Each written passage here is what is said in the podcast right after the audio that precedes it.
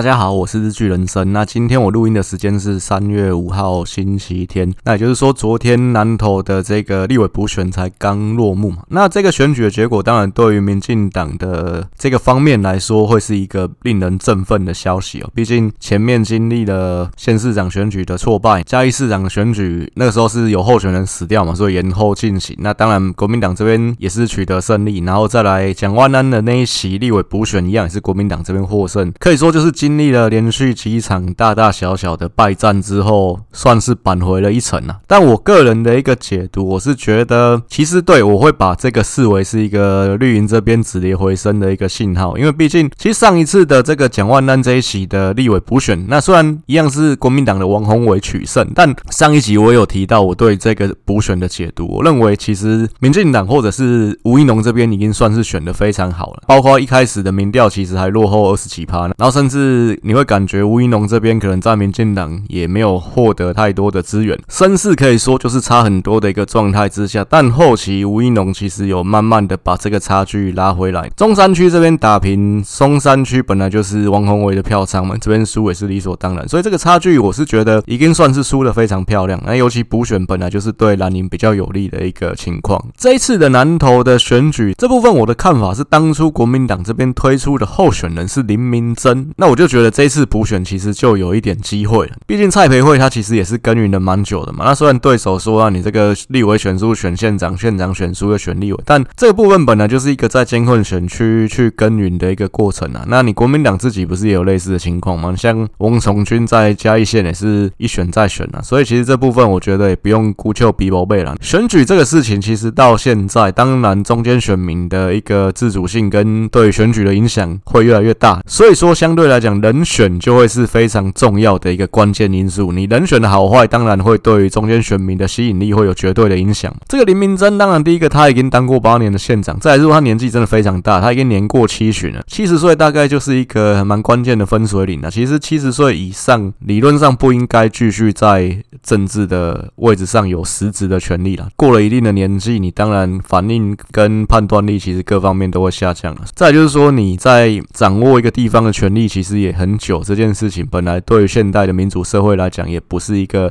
被大众接受的事情啊。尤其我觉得林明珍这是蛮关键的一个点，是在于说，他说他只当。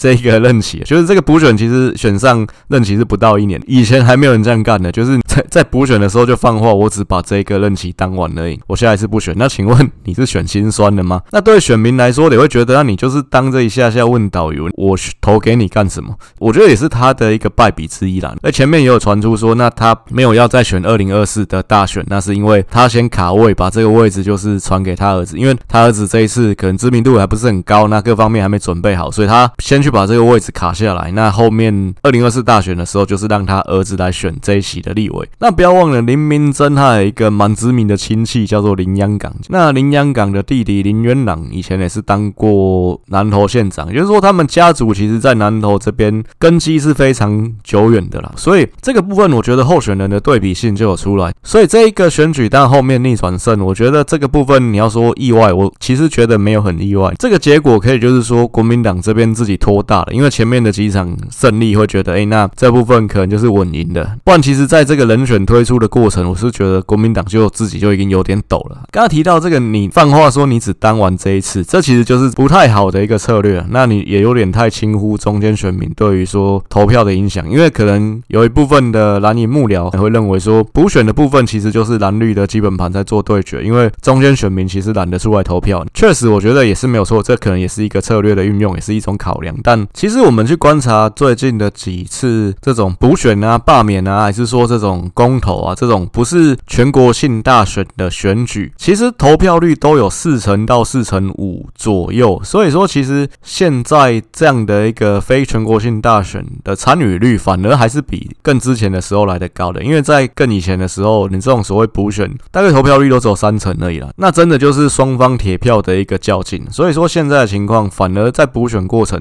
中间选票也会有一定的涉入，所以这部分我觉得国民党其实还是有点轻忽了这次的补选。你要选，你又只是来占个位置来问其他导游，那这当然对中间选民的观感就很差嘛。再虽然说林明溱后来他也知道说他只当一任，然后外面又传出说他是要给他儿子，这对他的选情伤害很大，所以他就先出来打预防针，说没有，不是要给我儿子，是我下一任会交办给另外一个议员。但那个议员，第一个，那我不对南投可能没有这么熟悉啊。那个议员姓游嘛，可是我觉得看起来形象好像也没有特别的好。但我对那个这人不熟悉，我不知道他做过哪些事情，我现在也懒得去研究他。但 我觉得光看，呃。其实人的部分，第一个见面还是看外表嘛。我觉得外表就不是形象很好的那种感觉。再就是说，好，就算你选上，你距离大选你还有大概十个月左右的一个时间，你后中间都有变数啊，搞不好最后又是你儿子出来，然后初选呢，你儿子又赢了。这部分就说我们经过正当的初选赢了，那这个也没有办法，选民的选择了我儿子嘛，也是还有可能发生的嘛。所以呃，你虽然说前面去做这个灭火的动作，但我觉得就是说动作可能也慢了，实际上的效用可能也不会出来。再来还有一个关键的点是选前的几天，那有一个新闻说林明珍在扫街的时候嘛，刚好遇到蔡培慧的团队在路边拜票，然后林明珍就对人家比了一个倒赞，那这部分对他的形象当然是一个伤害，这会让人感觉林明珍就是一个傲慢的老人嘛，就是你没有民主风度，因为我觉得选举再怎么吵，见面的时候还是需要握手，还是需要互相的有一些礼貌的寒暄，这我觉得都是必须的啦。你就算心里再不爽，这个样子都还是要做出来。我觉得。现在比较年轻的世代啊，这部分一定都会做，所以说这部分真的会让中间选民、让年轻选民对你的观感很差，就会认为你真的就是一个傲慢的老人。那你享受权力太久了，人家稍微刺激你一下，你就动没掉，这样，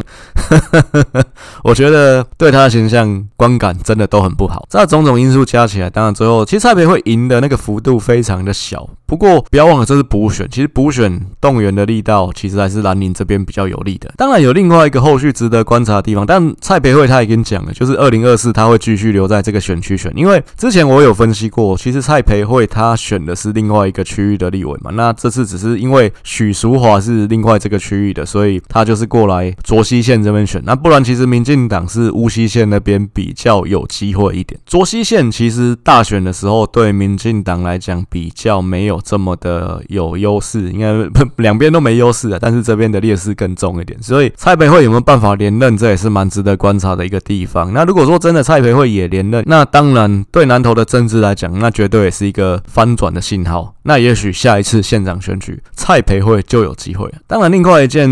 也值得去讨论的地方，就是侯友谊他选前之夜没有去帮林明溱站台，这点其实就跟朱立伦很像啊，就是会赢的局你才要去插花，你那你不会赢的你就 闪得远远的。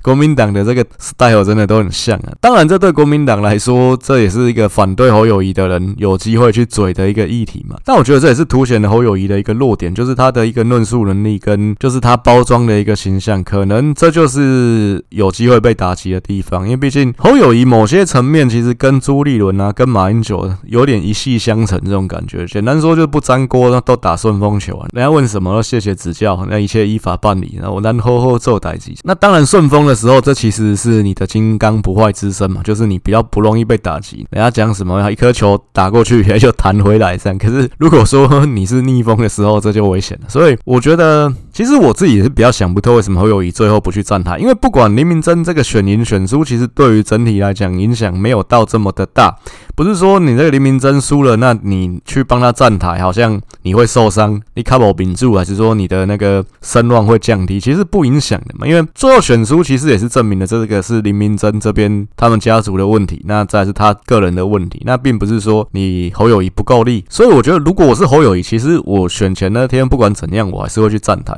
尤其你是一个也大家认定蓝营这边最有机会出现选总统的一个人，所以其实这个部分的拿捏，我个人。是比较摸不着脑袋一点的，这当然结果来说对侯友谊来讲是一个伤害嘛，感觉就是林明珍你也觉得他没救了，那你就不想去理他，不想去扶他这样。好，那接下来我们就是进入到这一集的主题，就是关于新北市立委选举的分析的一个部分啊。之前我有提到嘛，我目前的一个编排就是会以县市为单位，不过我上一次我有一个地方没讲到，就是因为其实出了六都，基本上一个县市大概都只有一到两个立委而已，除了彰化有四个之外，所以说其他六都以外的地方，我就是会用区域来做单位的编排，就是像竹苗，那可能加起来有五个席次嘛，那像可能。彰化南投加起来有六个席次，我就是会用区域去做同一级的一个编排，所以这整个系列大概我估计是会有十级到十一级左右了。六六都之外，大概还有四到五集，大概是这样的一个方式去呈现。这部分上次有人问到，那我就是再补充说明一下。好，那我们进入到这个立委选举的一个部分啊，其实新北市的部分总共有十二个区域，那也是全台湾最多的一个地方，毕竟新北市人口本来就是最多嘛。那一样，我四年前、八年前也都。有写过各个区域的文章，所以如果各个区域的一个状况，那演变的历史，其实如果你想要看得更深入，一样我过去的文章也都还可以找得到，可以到我的匹克帮去找。十二个区域来讲的话，二选区就是泸州五股这个区域是最深绿的区域嘛，三四选区就是新庄三重，这是偏浅绿的区域。那再来第一选区跟第十二选区就是淡水这个洪孟凯现在的选区跟戏子，那有俗称叫七星区啦，就是赖品妤。现在的选区，这两个区域其实是浅蓝的。再来八选区就是综合的部分是算深蓝的。九选区跟十一选区永和跟新店这个是超深蓝，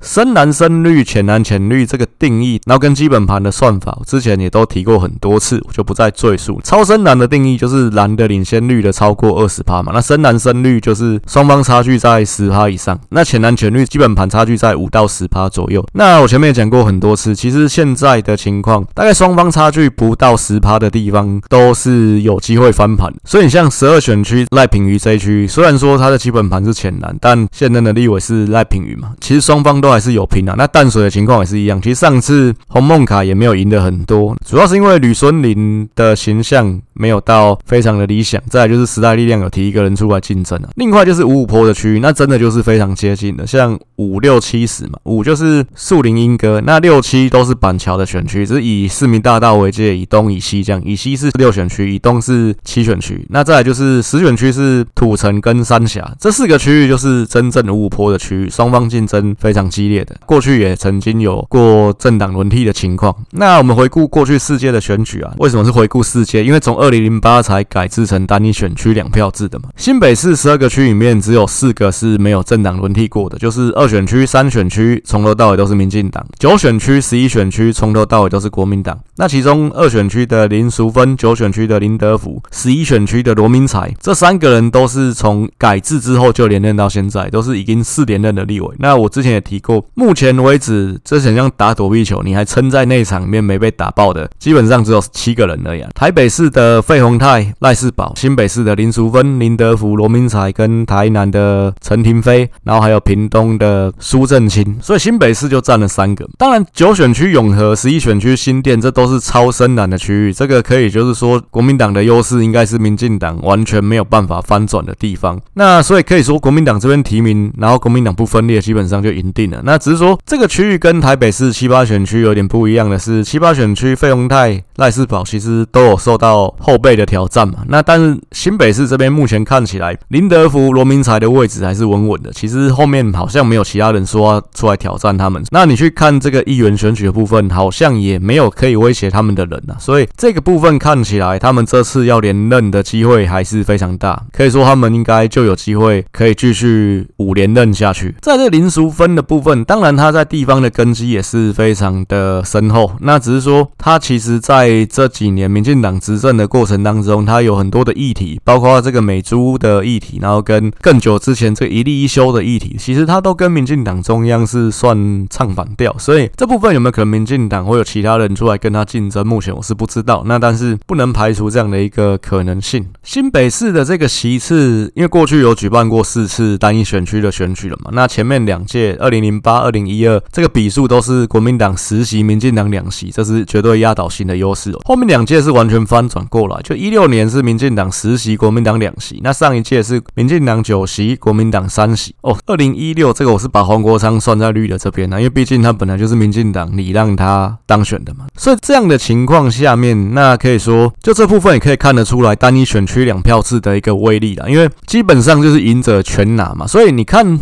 选票的一个比例并不会差到这么多，但是席次的部分双方就是会天差地远，这个就是单一选区两票制刺激的地方。然后再就是新北市真的也有很多是五五坡的地方，毕竟新北市就是一个移民社会嘛，可以说是整个北台湾其实民进党比较有机会可以去争取的一个区域了。目前现任的十二个立委里面，于天是已经有表态，他可能不会续任嘛。那而且他有表态，他想要接班的对象就是一个议员。其他的十一个人应该是都会争取连任，当然有没有机会在党内出现，这不知道，有可能会被挑战。目前还不明朗，就是在看实际的情况怎么样。另外，民进党在板桥这边是已经有何伯文，他是算是一个明星的议员嘛。那但他这次没有参选议员的连任，他也是把目标放在立委这个部分，他已经有。确定会投入，那只是他是选刚刚提到板桥两个区嘛，他是选六选区还是七选区，这目前就还不确定。另外，国民党这边因为现任只有三席，其他区域因为毕竟这次侯友谊市长大胜，那一定有很多人摩拳擦掌，就是想要趁着这个顺风车当上立委。所以其实人选的部分可以预料的是说，双方应该有一些区域都会有初选，不会说就是太 peaceful 的一个情况。侯友谊刚刚有提到，他是国民党这边目前声势最好的总统候选人，那这部分对国民党在新北市这边选立委的部分选情会不会有一些是利多还是利空？可能目前来讲比较难讲啊，因为利多当然是说啊，那他就是这次也是挟着新北市大胜嘛，这部分本来就是他的地盘，母鸡强，那当然小鸡就比较有利。那只是说，毕竟假设他真的出来选，那他绕跑也是一个事实嘛，所以这部分要看后面舆论怎么样去看待他绕跑这件事情。那我觉得不一定一定是不利，因为毕竟你真的强势的时候，其实就算你在外面杀人放火，其实。选民你会觉得没有，这是大家在污蔑你，这个东西都是小事，所以这完全是要看他是顺风还是逆风再去讨论他。这部分就是真的看后面舆论的风向，我们再来评估。毕竟他跟韩国瑜上次情况不一样嘛，他是当到第二任才说要去选总统的。再就是说，可能对蓝营的支持者来讲，如果说大势所趋，大家觉得共处就是侯友谊，那侯友谊是为了替蓝营夺回这个大位，有这样的一个大义当前的情况下面，绕跑可能对于支持者来讲就是小事。各个区域的基本盘，我的部落格一样，我的痞客邦这边文章都是开放，大家可以去看，所以我就不一个区一个区去讲了。新北市这边比较特殊的是八选区的部分，就是综合，因为我刚刚提到综合，其实在基本盘来看是深蓝的区域，蓝绿双方的差距其实在十趴以上，包括综合这边有很多的外省族群，有很多的军工教，所以理论上这个区域应该是蓝营十拿九稳的区域，但是这两次的选举都是民进党的江永昌当选，这部分那上一届国民党这边是有一些整合的问题啊，这一次的选举有没有机会江永昌可以守得下来？这也是蛮值得关注。但这部分也是牵涉到国民党的整合的成功与否。因为上次国民党提名的邱风尧，但是原本的立委张庆忠他们夫妇他们的儿子有要出来选，那之后来被劝退。这一次他们的儿子其实也有要出来选，那这部分就是看国民党这边有没有整合成功的问题。因为上一次很显然张庆忠夫妇可能就未必有全力力挺邱风尧了，因为毕竟国民党这边的巧法是有。把他们的儿子叫做张志伦，把他放在不分区里面，可是他是放在不安全名单，就是放在后面，可以说就是一个名分而已啦，但是没有实质上的意义嘛。我觉得综合这是一个指标的区域啦。那再来就是说这个永和跟新店，那虽然说它是一个铁杆蓝的地方，但民进党这边上是永和这边提了一个叫蔡慕林，新店提了张明佑，其实他们两个都是七年级生啊，那年纪都大概跟我差不多。大一些，其实他们得票都不差，他们的得票数是民进党历届在这个两个区域里面最高的。那当然，这是蔡英文的 carry，这也这个也是蛮主要的一个原因。那只是说，当你们经营的还不差的情况下面，你们有没有机会再去继续去做耕耘？如果说一样，这次还是提名他们，那可能这是一个比较理想的安排。因为民进党历届在这两个区域，其实跟台北市可能八选区、七选区这一样，就是你每次都是到了选举，你才在想说你要找哪个刺客。那每次提名的人可能又都不太一样。那这部分。当然永远都选不上嘛，所以我觉得这部分是可以再去考虑这两个人继续去经营的嘛。像上次台北市的大安区谢佩芬其实选的还不差，这次谢佩芬也有表态说他还要继续在大安区这边参选，那我觉得这就是一个很好的情况，就是这两个区域有没有可能还是这两个人就可以再去看。那我就觉得一样提这两个人会比较好一点。那只是张明佑之前他原本也要选新呃新店的议员，那只是说就是一样党内有派系的斗争嘛，所以他可以说算是被挡下了。因为当时就是民进党预计要提两个人，张明佑是正国会的，那当时英系这边是有要提一个女生，他们就是说有妇女保障名额，所以新店要提一个男的，一个女的。那当然对选举策略的应用确实啦，其实民进党在新店区这边提一个女性也是比较正确的策略，因为新店区本来保障妇女名额就至少有一个。那如果说你民进党这边都没提女性的话，那就等于是这一席就是保送国民党这边的那个女性候选人可以一定当选。但民进党提一个女的是正确的，只是说当然这件事情其实直接卡到就是张明佑嘛，因为民进党在这边有另外一个老牌的男性议员叫陈永福，也就是说如果民进党他提名的策略是一男一女的话，张明佑就是要去跟陈永福竞争这个名额。但因为张明佑是说他选立委的时候陈永福帮他很多，所以他也不方便去跟陈永福竞争这个名额，所以最后他就没有选。那郑国会推另外一个女性叫陈乃瑜，其实原本郑国会是。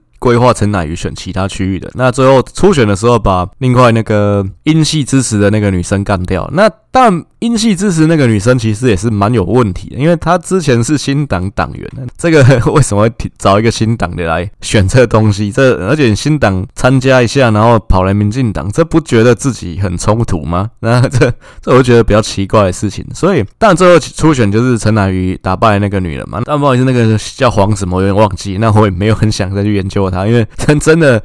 我个人是觉得，如果提名他是蛮令人不以为然的一件事情啊。那张明佑其实后来他也一直有在政论节目上面出现，所以我觉得他继续在选这个席次，应该是有机会票数再往上增加的。蔡慕林的部分，当然他知名度还是比较不够。不过说在永和这边，他如果愿意继续去耕耘，我是觉得一次一次下来，第一个他还年轻啊，再来就是。经营个一届、两届、三届，其实一定会看到成长。林德福他那年纪也越来越大，所以我觉得这部分未必没有看到曙光的机会了。但你说国民党还会有后浪出来，不过我觉得这部分你换一个新人，那就是新的开始，那未必未来没有空间。所以一样眼光放长，我觉得同样的人继续耕耘，对民进党是比较好的安排。再来二选区林淑芬这边，基本盘来看，当然一定是民进党也算有稳定的优势。国民党这边历届也都是算没有推出太理想的候选人。甚至其实国民党有一届是钱维娟出来选的，这个区域国民党一样也没有深耕型的人，那有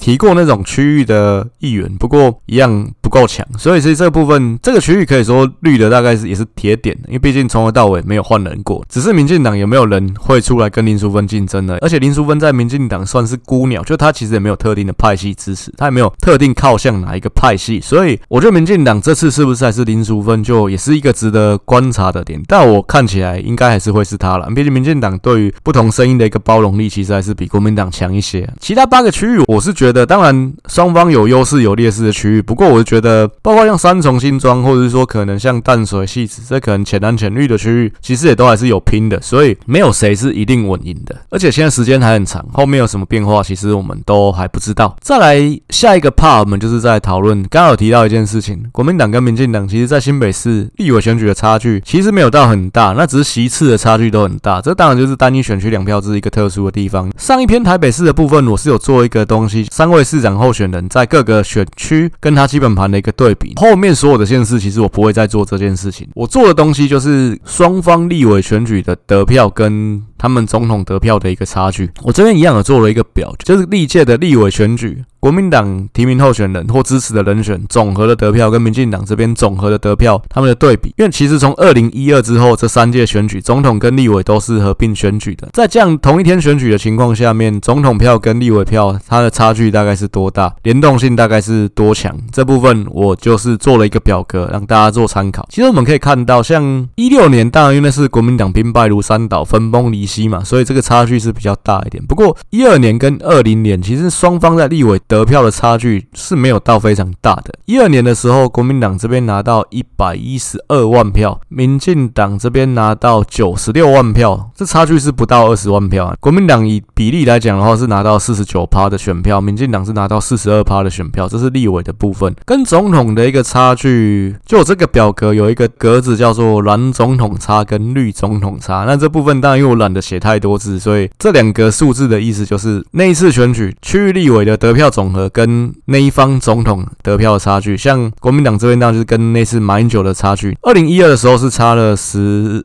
十三万票左右，就是马英九的得票比国民党所有区域立委的得票加起来多了大概十三万票。民进党这边蔡英文的得票跟民进党所有区域立委的得票加起来是蔡英文多了四万多票左右，但这一定会有差距，因为毕竟总统其实当时就是三个人选嘛，加上一个宋楚瑜，但是立委的部分会比较多，有的区域可能会有七八个人出来选，所以其实本来区域立委的得票就是会小于总统，这是合情合理的。然后再来就是本来区域立委的投票人数就会比总统少，因为假设你今天从新北市搬到台北市，你的那个搬家的时间是小于投票日四个月之内的，你就没有投这个区域立委的资格，但是你还是可以投总统，因为你没有搬离台湾嘛。所以其实本来投总统票的人就会比区域立委多，这是正常的事情。好，那我们可以看到，其实双方差距就只有七趴，大概不到二十万票的一个差距。可是那次的席次是十比二，国民党十席，民进党两席，这部分就是单一选区两票制的一个威力。那一样，二零二零的时候，国民党这边的得票是一百零四万票，民进党这边是一百一。十五万票，一样，的差距也是都大概不到二十万，甚至不到十，大概十五万票左右的一个情况。那国民党这边得票率是四十二趴，民进党是四十七趴，一直差五趴而已哦。可是双方的席次，民进党这边就是九席，国民党就只有三席，所以这个差距，我觉得是真的赢者全拿的情况，真的牵一发动全身，不是全赢就是全输了。总统票的一个部分，其实上次国民党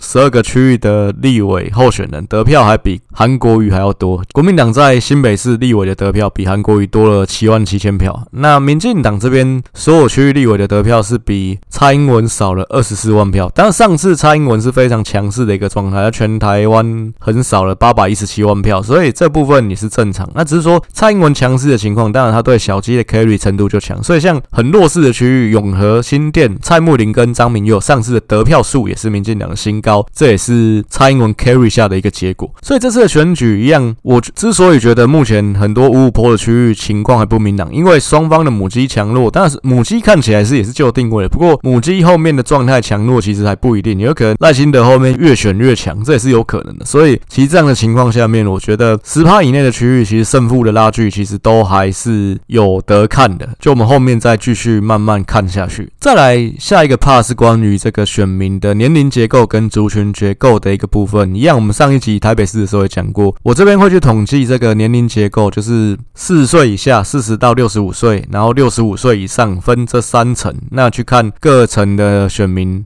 在各个选区，它的一个占比是怎么样？全台湾来讲的话，四十岁以下的青年选民占比是三十三趴。新北市整个市青年选民是三十二趴，所以其实这个比例是差不多。其实整个轮廓，全国跟新北市都是差不多的。因为全国的话，四十岁以下是三十三趴，四十到六十五岁是四十七趴，六十五岁以上老人是二十趴。那新北市的部分，青年选票四十岁以下三十二趴，四十到六十五岁四十八趴，六十五岁以上是二十趴，大概就几乎是一模一样的。可以说新北市就是全国的一个缩影。外省的选民的部分，全台湾是十三趴嘛，新北市是十七趴。那新北市的外省人还是稍微多一点点，不过没有台北市这么夸张啊。所以我们不会说新北市是台湾中国城。青年选民的部分，新北市那各区域之间也会有一些差异。青年选民比较多的地方，第一个是在芦洲五股。然后再来就二选区，然后还有新庄四选区跟树林莺歌呃五选区，然后还有土城三峡就是十选区，这四个选区的青年选民人口比例是高于全国的，所以说这四个区域我会定位它是青年选区。这四个区域有一个特色，就是这十年来新推出的建案是还蛮多的，这些建案当然都是那种大楼住宅比较多啦。那这部分是房价上面年轻人还比较负担得起，性价比居。住环境各方面青年人口都可以接受的地方，所以这些区域一定是比较能够吸引青年人口去做移入。相对来讲，像一选区的林口跟淡水，其实新北市几个比较新兴的蛋白区就是林三淡嘛，林口、淡水、三峡。但林口跟淡水其实都是在一选区，不过一选区其实它还有几个像三芝、石门、八里、泰山这些比较偏乡的区域，所以整个一选区加起来青年人口的比例还是低于全国的，这也是一个值得去看的一个地方。但有年轻的区域，就会有老的区域，像永和、中和、新店跟七星区，就是汐止为主的这一带，青年人口的比例就是新北市里面最低的四个区域，这也是比较特殊的一个地方。因为你像永和、中和跟新店，其实他们都是新北的七大卫星城市。之前我在讲新北市长选举分析的时候，我提到有一个名词概念，就是新北市有七个主要的卫星城市，他们的生活圈是跟台北市紧密相连的。那分别是板桥、中永和、新店，那三重、新庄跟土城。那这个部分不是我定义的，是尼尔森定义的，因为我是做消费品业的。我们在看尼尔森的一个数据，它其实它有去定义说，这七个区域是并列为大台北地区的，就是这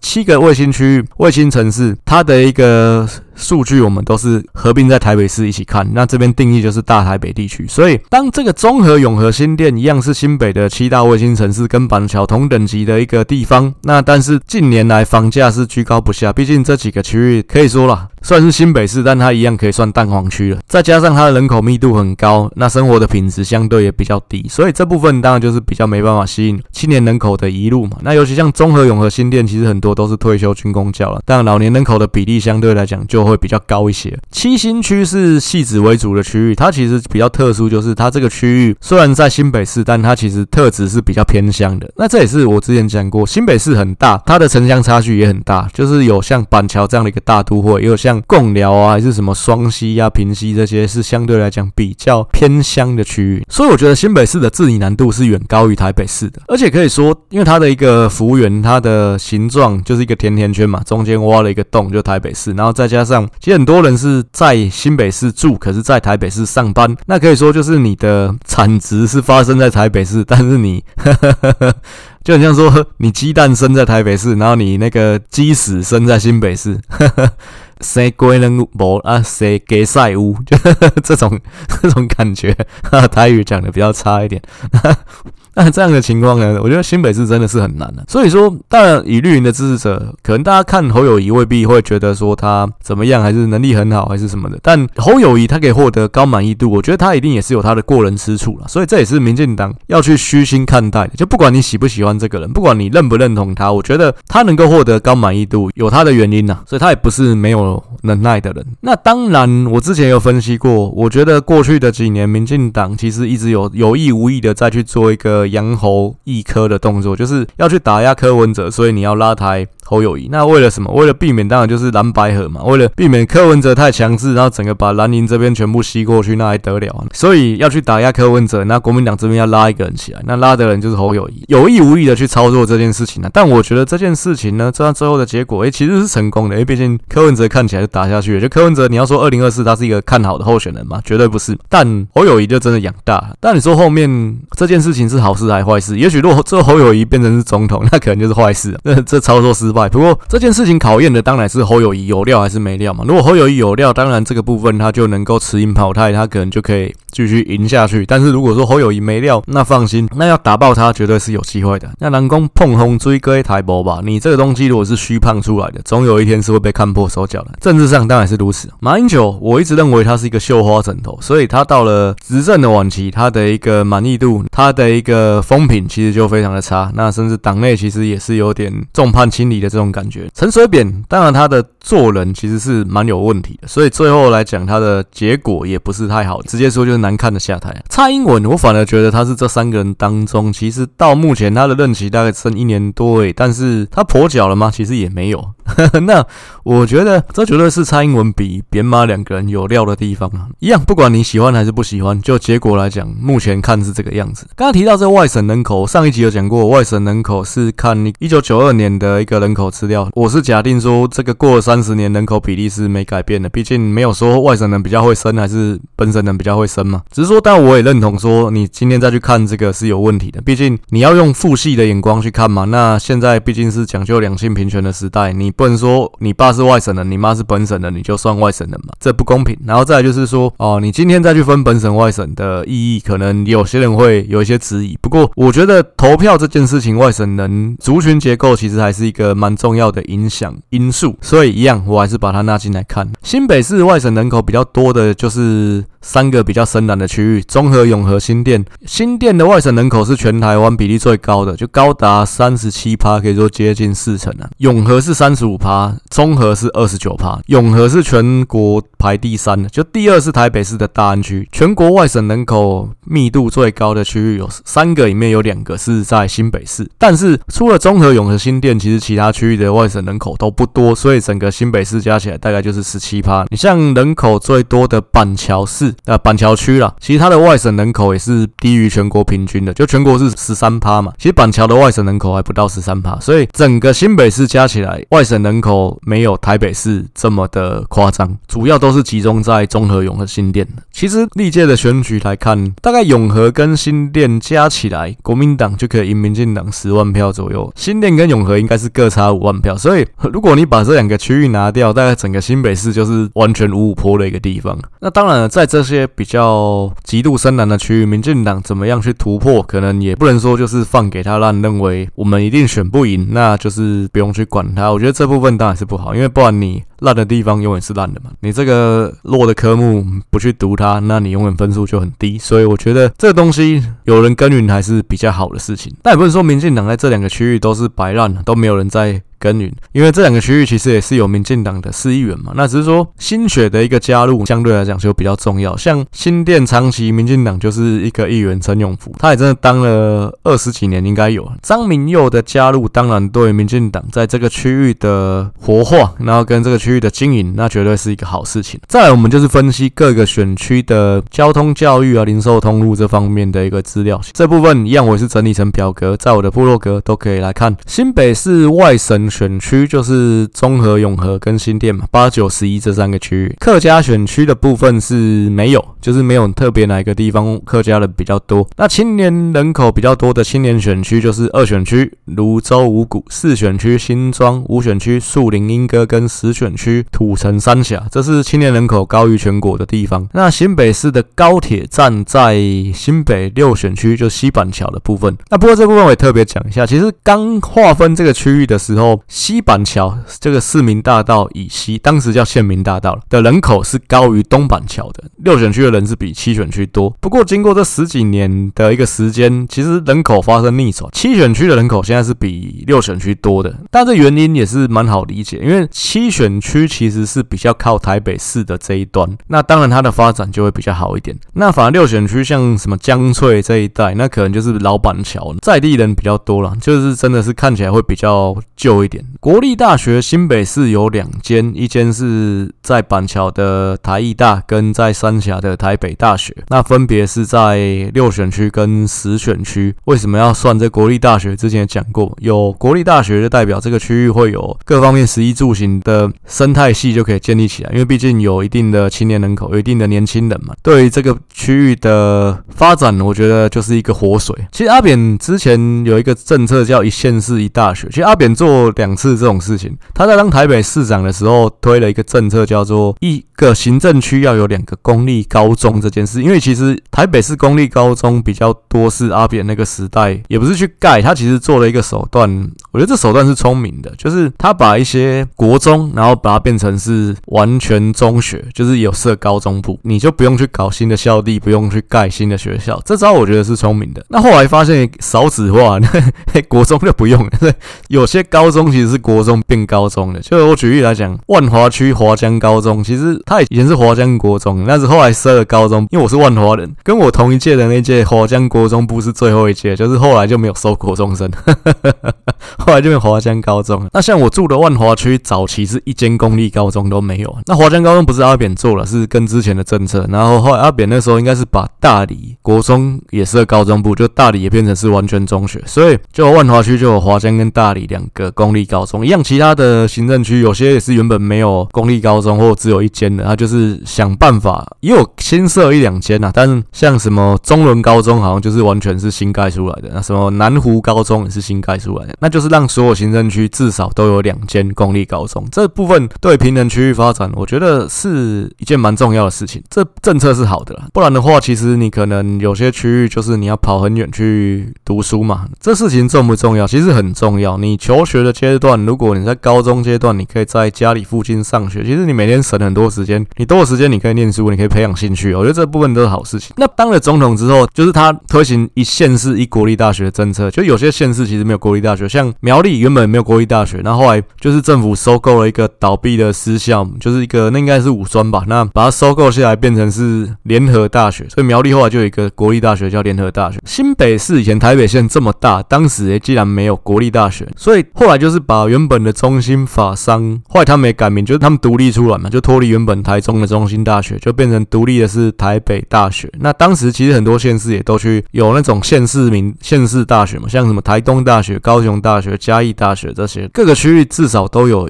一间国立大学，这部分我觉得是很好的事情，因为一个区域啦，有一个国立大学，那你当一个县市有国立大学的时候，这个区域周边就是它可能就可以成形成一个大学城，包括学生他要吃，然后他要喝，他要娱乐，他要租房子，这个是经济的生态系才有办法依循的这个大学城建立起来。那我觉得对区域的发展，对于长期的发展来讲是比较有利的一个设施，对平衡各县市的发展也绝对是一个好事情。但没办法做到齐头式的平等嘛。你没办法说每个地方都有像台大一样的好学校，那不可能。但是起码每个地方都有国立大学，这次。重要的一个政策，虽然当时年轻的时候，我觉得比较不以为然啊，觉得他们就是搞这干什么？当然，毕竟我是台北人，所以有些时候会从台北看天下。那我觉得地方县市发展怎样，可能不是太关注。那不过我觉得现在来看，这其实是一个正确的政策。你像这个台北大学，它搬到三峡这边，那对这边来讲，区域的发展也绝对是正面的。毕竟周边这边北大特区，其实就是近年发展可以说全国算是独一无二的一个区域了。在各个从化区当中，这边其实是发展比较好。其实当时很多人不看好北大特区这边的发展，没认为三峡这边就是没有人会搬过去住，那就是一个鬼城，房子盖很多，但没有人搬进来。但是因为这个区域有台北大学的存在，所以这个区域后面的发展，包括房价，其实也是不断的在推升。这关键，你说这个从化区跟其他地方差在哪里？可能我觉得关键还是在这边有一个国立大学，有学生，你这个房子你放着，假设你真的没有要住，你还可以租学生，那对于房价来讲就是。是一个支撑，那再来就是说生活技能方面，因为有这些青年学子，一些餐厅什么的，其实才开得起来。当然了，这对台北大学来讲，他们搬家其实反而对他们来讲可能不是好事，因为毕竟从中心法商变成台北大学，其实他们的名次是降低的嘛，他们的分数、他们的志愿序其实看起来是往下掉的。以前中心法商其实就是一类组的第三志愿呐，就是在台大、政大下面就是中心法商嘛。但现在看起来，你说台北大学就算一类组第三志愿嘛，可能有点牵强。中心法商，你说有什么杰出校友？林长佐就是中心法商了。那像台北大学其实也出过蛮多杰出的人才，诶，像吴淑珍也是中心法商毕业的。那像国民党的曾铭宗。他也是中心法商毕业，所以其实中心法商也培育出相当多的优秀人才。这部分当然是稍微补充一下。现在来讲，那他搬来新北市，就是新北市一个比较具代表性的国立大学，那看起来是唯二的国立大学嘛。这对于新北市来讲，平衡区域发展是有帮助的正面效益的。再就是这个好事多多的好事多的部分，就之前有说为什么要把好事多列进来。新北市有三间好事多，包括新庄综合戏子各有一间。那当然我这边部落格其实我有把其他的 hypermarket，像家乐福、爱买跟大润发在各个区域的分布，我也有写出来。如果有兴趣去我的部落格看，但我觉得好事多还是最重要的，因为好事多就是真的集客的能力是最强的，在新北。新庄综合跟戏子各有一间，好事多没有付钱给我做这个业配哈，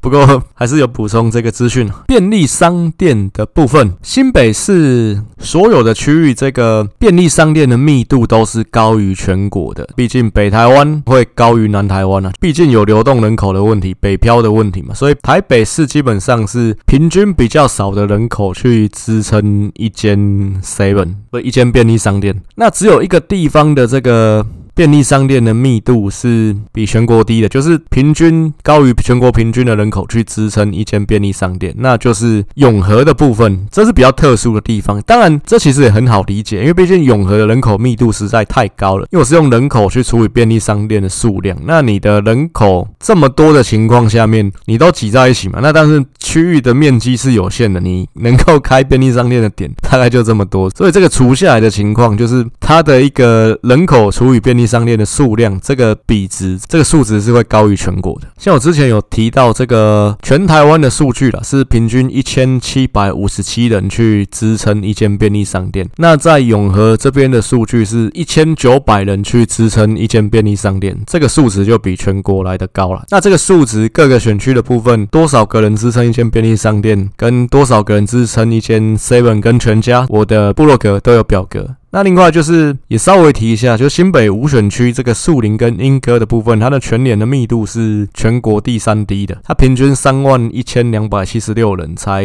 支撑一间全联，它全联数量只有十间呐，这部分是比较少的。那像全国的话是两万零一百八十六人支撑一间全联嘛，但全联的部分我上次也提过，这就是当做一个参考就好，因为全联的部分多开一间少开一间，因为它数量比较少，没有像便利商店一个区域几百间，它数量比较少的情况。下面多一间少一间，其实你这个数值除下来就会差很多。只是说就是作为一个补充的资料这样子。再来，最后是各个区域的简单的分析的一个部分了。像，我这个表格就是有列过去世界选举双方的一个得票，那跟中间选票的一个比例的部分。中间选票就是说你蓝的跟绿的各自去减去自己的基本盘嘛。这中间选票的部分有多少是流向蓝的，多少是流向绿的？大概这部分我做了一个整理。那当然一样，如果说有些选到破盘。像二零零八，其实我就不去做比较，因为二零零八的投票率很低，在就是二零零八，因为那是立委跟总统选举是分开的嘛，所以大概就这这是一个历史资料就好，就当做参考就好。但二零零八的资料，其实我就比较不会去看它了。你只要双方没有选到破盘，基本上这个数据都会有一定的参考价值。各个区域来讲，上一界唯一政党轮替的区域就是一选区，就是淡水这个区域。不过我们去看它的中间选票，其实吕孙林他中间选票拿到大概三十趴。洪孟凯拿到二十七趴，另外四十三趴是投给其他候选人。那因为当时时代力量提了一个张卫航，他是一个律师嘛，他吸纳了比较多的中间选票，这个部分是蛮合理的事情。只是说，其实吕孙林跟洪孟凯的中间选票看起来是差不多，而且吕孙林还多一点点。只是说洪孟凯最后赢的地方赢在哪里？赢在还是淡水区的这个基本盘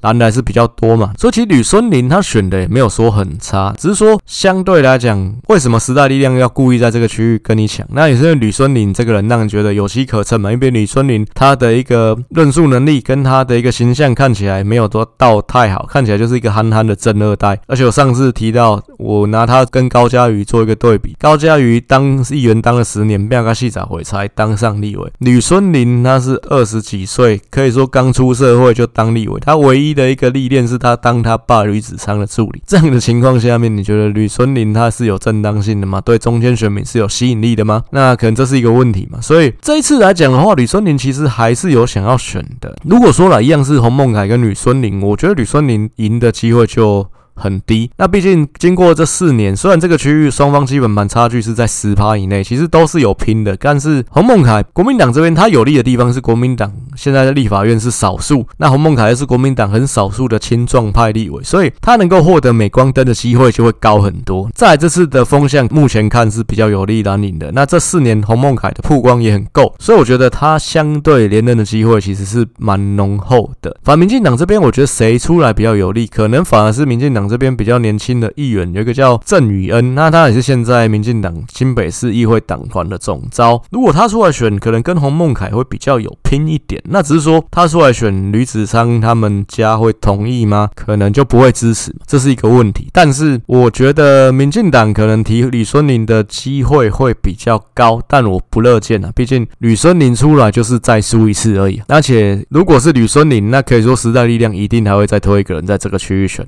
甚至。民众党可能会推人在这个区域选，因为你吕孙林就是一个比较好打击的点，相对来讲第三势力就比较好插旗，因为他认为竞争中间选票的时候，他们跟吕孙林做对比就有优势。那一样在这样的情况下面，你又争取不到中间选票的支持，你的基本盘又弱于国民党，你落选的机会可以说就是非常大。除非你吕孙林经过这四年，你让人家看到你有什么进步，可能这是值得观察的地方。二三选区是民进党传统的优势区了，那过去也没有政党轮替过，民进党要丢掉的可能性，我觉得也不大。所以观战的重点还是在民进党的内部。林淑芬的部分讲过，这边就先不再讲，就主要是三重的一个部分，因为于天应该是不会再选嘛，那就是他有支持另外一个议员叫做李坤城，因为他们都同个派系，就是正国会的嘛。只是这个区域上一届呃苏贞昌这个系统有一个另外的议员叫李余典，他其实有出来要跟于天竞争嘛，我就觉得那是比较不好看，就是于天好不容易把这个补选赢下来，那理论上就应该是于天选啊，就是你出来这个时候跟他竞争呢，就是你看到气势顺了，你才要去抢，这就是把于天当什么？当做工具人吗？这是不好的地方。那再加上李余典他的女儿，虽然李雨点最后是被劝退，不过他的女儿叫李敏蔚，代表民众党一样在三重这边跟于天竞争呢，而且李余典还在民进党里面，这次还有代表民进党选议员哦，我觉得这是一个蛮讽刺的事情。当然，女儿跟你本人还是分开的嘛。现在大家对这部分比较民主，也比较能够接受，不是说呃爸爸怎样，女儿是怎样，是应该绑在一起看，不是这样。但呃，我是觉得，那你女儿出来选，你不知道吗？你没有劝她吗？这这个部分说不过去了。所以你女儿搞不好也是你授意出来跟于天竞争的，而你不方便出来选，派女儿出来。李玉典这次有没有可能出来抢？应该是有可能。那所以说一样，我觉得还是派系角力的问题啊。过去的世界三重，第一届于天嘛，第二届、第三届都是高志鹏。那后来因为高志鹏因案被关了嘛，所以后来变成这于天就出来选这个补选。其实都是这两个人在当啊，这两个人都是郑国会，所以这一席其实是牢牢掌握在郑国会手中的。那有没有可能其他派系出来抢？呃，尤其新潮流跟苏贞昌这个系统，我觉得这个区域可能会有初选的。到底最后谁出现？然后，民进党有没有可能在这个区域有分裂？可能就是值得去关注的一个地方。那我是认为，民进党应该还是可以守得下这个区域啊。虽然历届有好几次其实都很接近，那这也是因为国民党这边有强大的地头蛇的情况。像一开始的朱俊晓，跟第二届、第三届都是李乾龙嘛，那是那个三重有个地方叫先啬宫，他是先啬宫的董事长。捷运有个地方叫先啬宫站，你看到这个先啬宫就可以想到李乾龙。那后来李乾隆老了，应该是没有要再选了。那只是说国民党这边就是看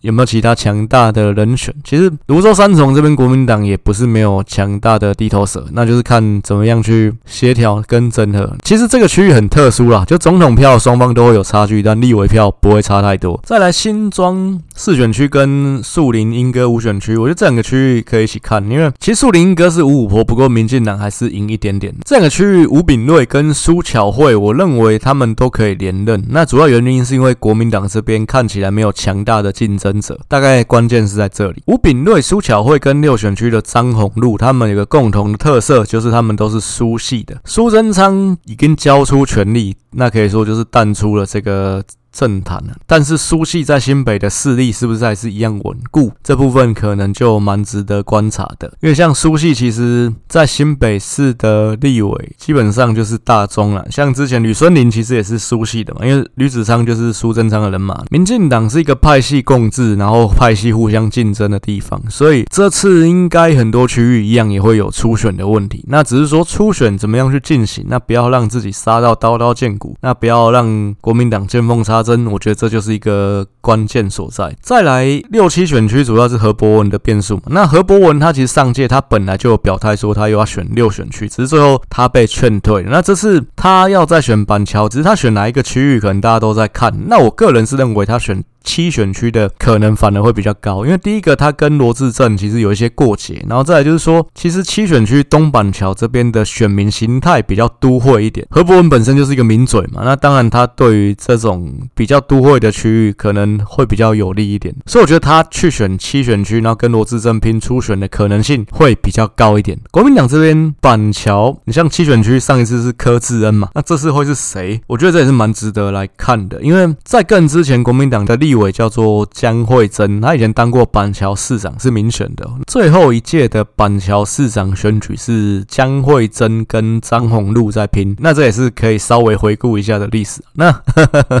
这两个人也都当过立委嘛，张宏陆还是现任。江惠珍的子女江宜珍，之前我有提到，台北新北有一个问题，就是议员的选区反而比立委还要大。那像新北这边议员的部分，土城、树林、三峡、莺歌是合并的一个选区，不过立委就是切开来，树林、莺歌在一区，然后土城、三峡在一区，这就是我觉得这个选制比较 bug、比较不好的一个地方。因为理论上应该是从议员选到立委，选区服务范围要扩大，会是比较合理、比较好的一个制度了。好，这个江宜珍，她叫江惠珍姑姑嘛，她在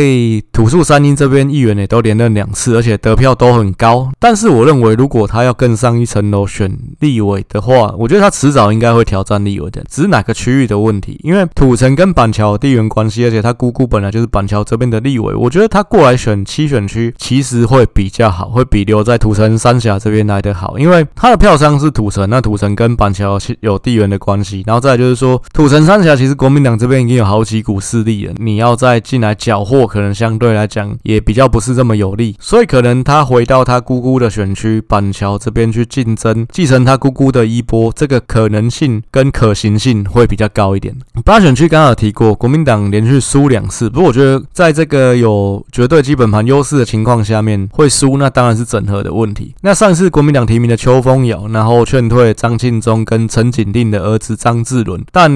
看起来张庆忠夫妇有没有替邱风尧全力抬轿，这就是一个问号。这次张志伦是已经有表态说他要争取国民党提名，只是相对来讲，张志伦的说服力有没有这么高，可能就是大家再去看在地人怎么看这个部分就值得观察。呃，虽然他也表现出他一个势在必得的态度，他的地方扛棒其实都挂出来了。如果真的是张志伦啊，那这部分当然就是代父出征，因为八年前张庆忠输给了江永昌，这可以就是替父报仇的一个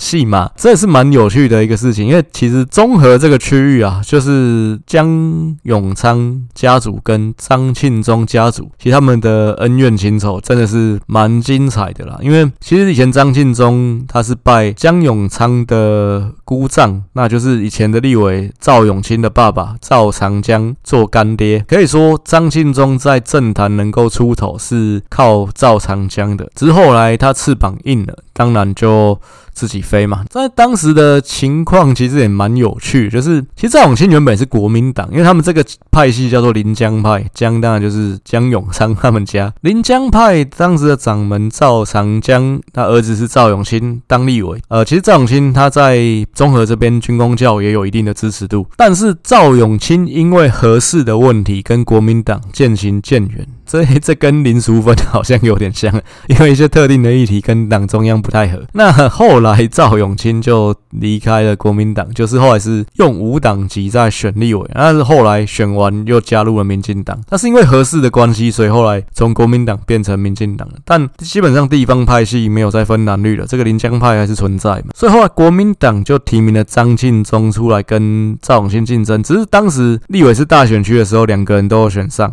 不过当然张庆。中就是也是有吃掉一部分赵永清他们的一个势力，所以后来二零零八就是赵永清跟张庆忠在拼嘛，然后二零一二是赵永清没有选，但是他推他的。外甥江永昌出来选，那江永昌当时是议员，其实选的不差。其实每次的选举就是他们两组人马，双方的家族在比拼，这是一个蛮有趣的地方，这也是综合的选举史啊。那就上一次是秋风咬，是不是他们两家在拼？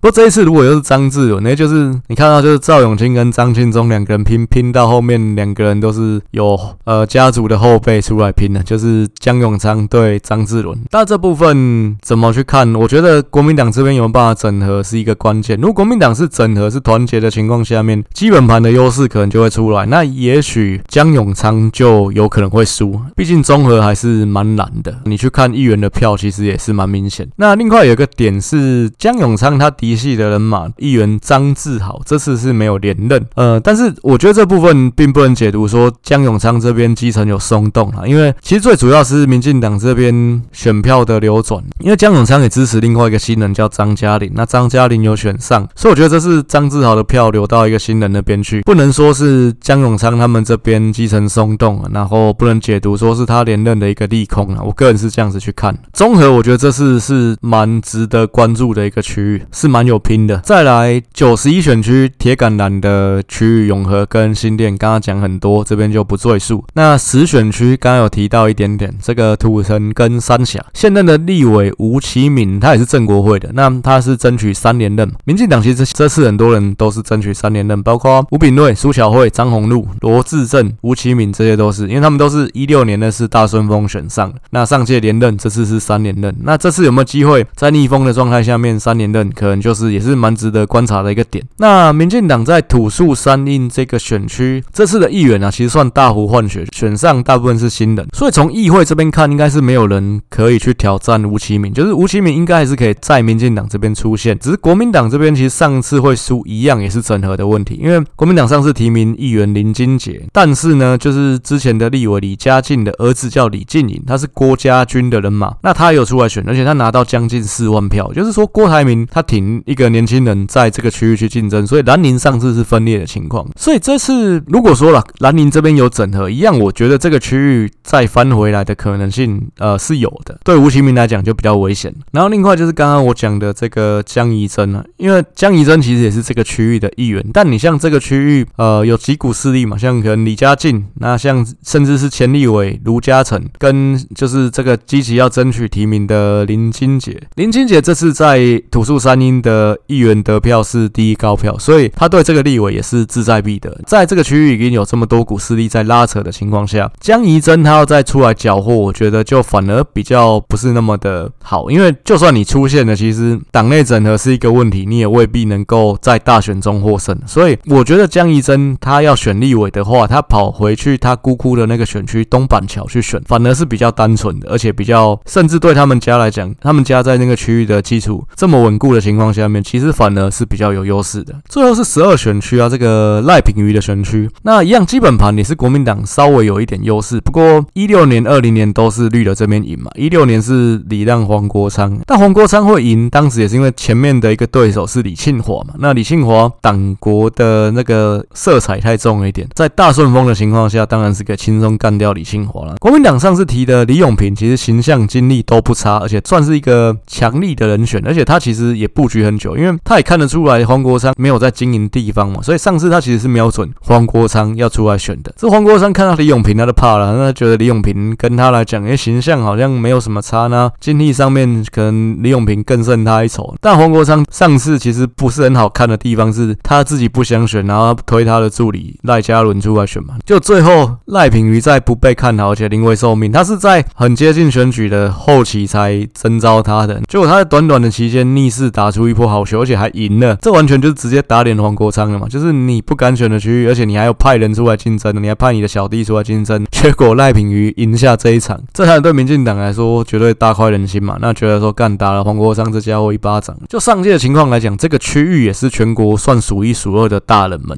那赖品妤这次有没有机会连任？其实我个人到现在是看好的，那只是说还是有变数，因为变数还是在于说第三势力的一个情况。呃，先说这个区域的一个范围，它是七个算比较乡村的区域，主轴是汐止啊，汐止周边金山万里、平溪、双溪、贡寮跟瑞芳嘛，这些区域其实都是偏乡。那所以这个区域不好经营的是在于说，甚至黄国昌其实比较没在经营，是因为不好跑嘛。黄国昌他当立委就是当一个全国的立委，他其实就是。哎，这个区域的立委跑去关心屏东养鸡场，就想当然了。他上一届是比较没在经营基层的，所以他其实也被罢免了一次，只是门槛没有过这样子。我个人对黄国昌当然评价不是太好，但我的评价不重要，毕竟我什么咖。但是，但最主要的关键还是在于黄国昌这个人真的过河拆桥的这个性格太明显了，再来是真的很投机，就是你政治上面其实他是很短线的，所以我觉得这对他来讲也不是好事情。毕竟，就算说现在选举个人品牌的包装、空战的经营很重要，但是选举从来不会是这么短线的事情。所以，个人也不看好黄国昌未来在政坛的发展性。这个区域是乡村，而且人口也很分散，但赖品妤能打赢，这我觉得就是一个他强的地方。因为赖品妤，你也感觉他是一个空战型的人，他是个人形象很鲜明的人，但他能赢不是单纯就是说他上街耍宝卖萌装可爱这样的结果，他没有去深入基层去勤跑基层，这绝对是办不到的。那当然你会说他是二正二代，他爸赖清德以前当过立委，但我觉得这部分当然是他的优势，他的资产了。毕竟他去跑地方，他有人带，他可以说我爸赖清德之前在这个地方也都跟大家叔叔伯伯、婶婶阿姨有大家相挺，有帮助过的样子。那这是一个他的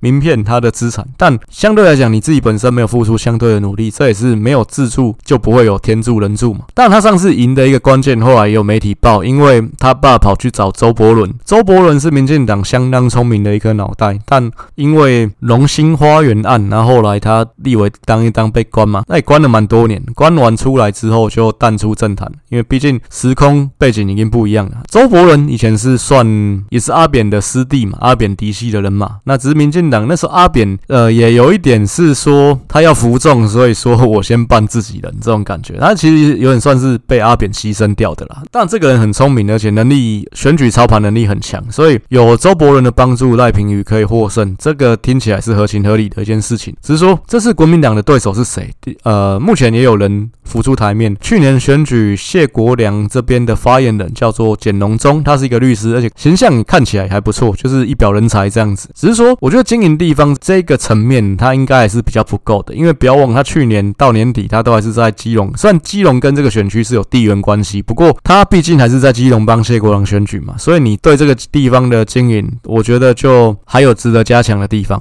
他并不是已经在地方跑了两三年这样的一个状态嘛，但他是一个劲敌，但我觉得另外一个关键还是在于第三势力的一个摄入。像有媒体其实有报说小灯泡吗？这个王婉瑜他有可能会。在这个区域选，那我是觉得，如果说真的啦，真的是这样的话，那当然时代力量这个党的格局就真的太小，当然被灭党也是刚好而已。王婉瑜可以说是时代力量现在少数几张可以打的牌，少数的资产。你为了要拉下赖品妤，为了你这个黄国昌跟赖品瑜的尿七啊碗，你去做这件事情，你第一个一定是选不上，你真的硬干一定是便宜国民党。再来是说，王婉瑜这张牌你要打在哪里才是最符合你们时代力量的效？基本上还是在台北市会比较好啦。你这个区域不要忘了，我刚刚讲这个区域是偏乡诶，你打一个算是空战的牌在这个区域，这是好事情，这是值得的投资吗？王婉瑜，我觉得他最好的切入点还是在港湖啦，因为他是内湖那边的人嘛。那这个小灯泡的事情，这个悲伤的故事也是发生在内湖嘛。那当然怎么说，我觉得他的型跟他的优势还是在台北市会比较好发挥啦。你真的为了去拉赖品鱼跑来这边选，那真的是浪费。这张牌，而且对你们党也没有好处。毕竟王婉瑜他说他一定会选区域，那当然目的也是要拉抬时代力量的一个选情嘛。毕竟这次时代力量有可能没有办法过五趴的门槛。黄国昌他当然是没差，毕竟他这个人比较独善其身一点，他这个人自己的个人品牌没有受损，他还有办法在政坛混就好。时代力量还有其次没有其次，其实对黄国昌未必是他最关注的问题。那赖品妤刚才提到，他其实也蛮重视经营个人品牌这件事情，但我觉得经营基层这件事，他一样没有偏废，而且他本身我觉得是很适合走政治这行路，而且他不是就是出来卖萌搞笑，他真的也有在经营基层，也有在经营议题。那这毕竟本来就是他的家学渊源呐，他爸也是立委，所以他是适合吃这行饭、走这行路的人。那我觉得，如果说就这个人的政治前途来讲是看好的，但他跟黄国昌在这几年也有一些隔空开炮，他跟黄国昌卯上这这个事情对他来讲。也是好事，也是可以拉抬自己嘛。因为之前黄国昌在上届选举的时候是有去酸他是正二代，毕竟要拉抬自己的人马赖家伦嘛。那赖品瑜后来又跟黄国昌开炮说，这黄国昌在有利用价值的时候就叫他品瑜，理念不合的时候就叫正二代。但很。他们的恩怨，那时代力量就算小灯泡妈没有在这区选，那我觉得时代力量在这区也一定会推人，因为时代力量对于离开的小绿向来是不手软的。你像台北市一选区士林北投的议员黄玉芬，那这几个都是厂系出来的嘛，那后来离开了时代力量，时代力量又在士林北投又提一个人，就是要跟黄。玉芬去拼。讲真的，台北市这么大，其实上次时代力量在台北市只有这个选区跟内湖南港有推嘛，而且内湖南港那个人还是从三重跑来的。时代力量这个士林北投提的刘世杰，那之前又是民众党的，这也是有点投机的一个年轻人。人选的部分可能操作的就不是很好，然后再就是说，你真的有一点是为了要去赌气，那去把黄玉芬拉下来，那这边就是再推一个人。其实时代力量你在已经。小绿都离开的情况下面，林昶佐已经离开的情况下面，其实你已经不是这么的有陆军存在的一个政党。你在一个全空战的状态下面，你在台北市提哪个区域，其实都是没有差的。你为什么硬要在这个区域提？这部分真的针对性也是蛮强。赖品妤跟这个黄国昌已经隔空对战到这么激烈的情况，你说时代力量会放过他吗？我觉得也是不会。所以时代力量在这个区域一定会提名，只是提的人。有没有可能就赖嘉伦再选一次，也是有可能的，当然杀伤力可能就未必是很大。那但是如果说双方差距很接近，然后在风向比较有利国民党的情况下面，也许赖品妤就会陷入一个苦战。但我目前看，我还是比较看好赖品妤可以连任。那以上大概是新北市十二个选区的一个初步分析啦。后面下一区我会分析桃园的部分，一样。那整个大选有什么新的事件可以去更新的，我大概会陆续有合适的切入点，就会再做一些补充。还是一样，就是有任何。合作的机会，就是有任何想要跟我合作的地方，其实我这边也是都保持开放的态度，一样可以透过我的脸书粉专日剧人生选举研究所私讯来跟我联系。这一集提到的一些数据跟表格的整理，其实一样可以到我的痞客邦的部落格去做更深入的研究。那这一集的节目大概一个小时的时间，来冲冲起冲冲，咱 下礼拜了再相逢。谢谢大家，感谢大家，晚安。